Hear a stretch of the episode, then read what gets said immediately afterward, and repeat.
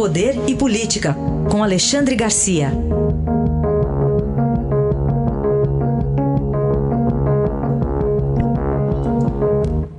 Alexandre, bom dia. Bom dia, Raíssa. Bom dia, Carolina. Olá, bom dia. Bom, agora o mais novo embate entre o presidente e os governadores se dá em salão de cabeleireiro e academia? Pois é, é o mais novo embate. Parece que metade dos governadores, não parece não, metade dos governadores, na verdade, é, dizem que não vão observar essa inclusão de cabeleireiros e academias entre as atividades essenciais. Né? Inclusive aqui em Brasília o governador já anunciou, e se dá muito bem com o presidente, que não vai autorizar a reabertura. Eu até estava com esperança porque está na hora de fazer uma tricotomia, né? O cabelo está muito grande, mas enfim, é, é, é, eu acho que a academia, a pessoa pode fazer ginástica em casa. A academia é um negócio, é, em qualquer época do ano, é, é uma coisa, para mim, antigênica. Né? A gente respira o mesmo ar, agarra lugares em que está lá suor esperando. É, é, é um, a academia é um, uma, uma coisa assim perigosíssima. A mesma, a mesma coisa o, o, o cabeleireiro. Né?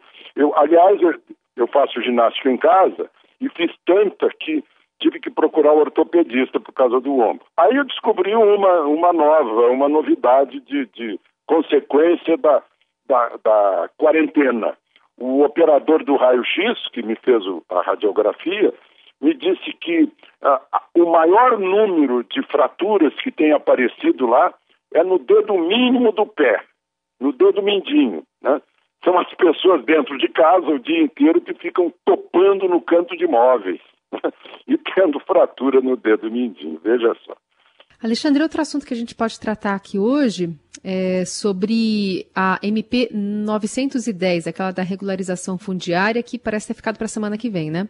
Pois é. Uh, tudo indica que vai ser derrubada uh, ou não vai ser votada e ela, e ela uh, caduca, vence dia 19, né? E vai passar para um projeto de lei. É bem melhor, né? Porque é uma discussão muito grande. Né? O, o governo garante que vai beneficiar só os produtores né? e não os grileiros, né? não os aproveitadores, os desmatadores, através de, de uma de um georreverenciamento, é, é, de, de, um controle muito grande, mas há uma dúvida sobre isso. Né? Envolve, envolve muita, muita terra. Então, a ideia, a bancada ruralista talvez recue, não conseguir um, um acordo para aprovar. Uh, é, é uma complementação, digamos, do Código Florestal, que teve a mesma oposição. Né? E foi bom discutir bastante.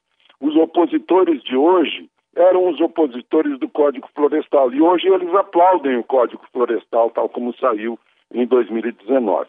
Então, eh, a gente agora espera que, que seja convertido num, num, projeto de lei que é uma forma mais, eh, mais democrática para discutir esse assunto.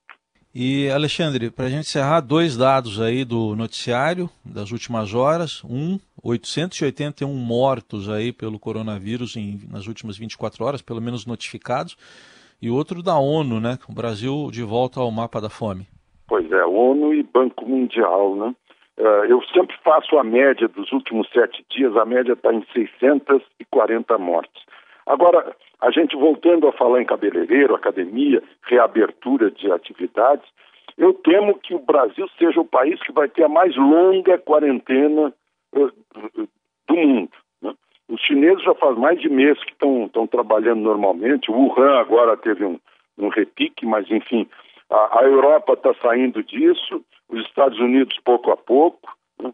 E, a gente está com dificuldades. E aí a consequência é isso, é, a consequência extrema é a fome. Né?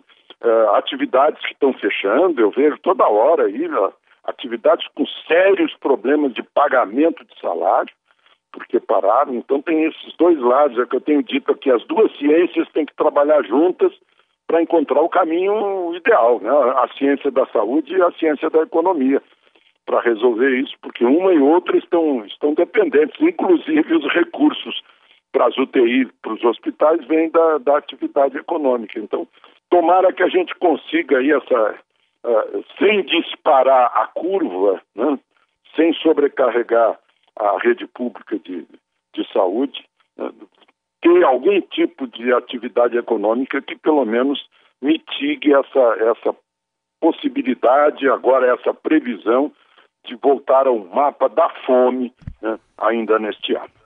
Análise de Alexandre Garcia, que amanhã volta ao Jornal Eldorado. Obrigado, até amanhã. Até amanhã.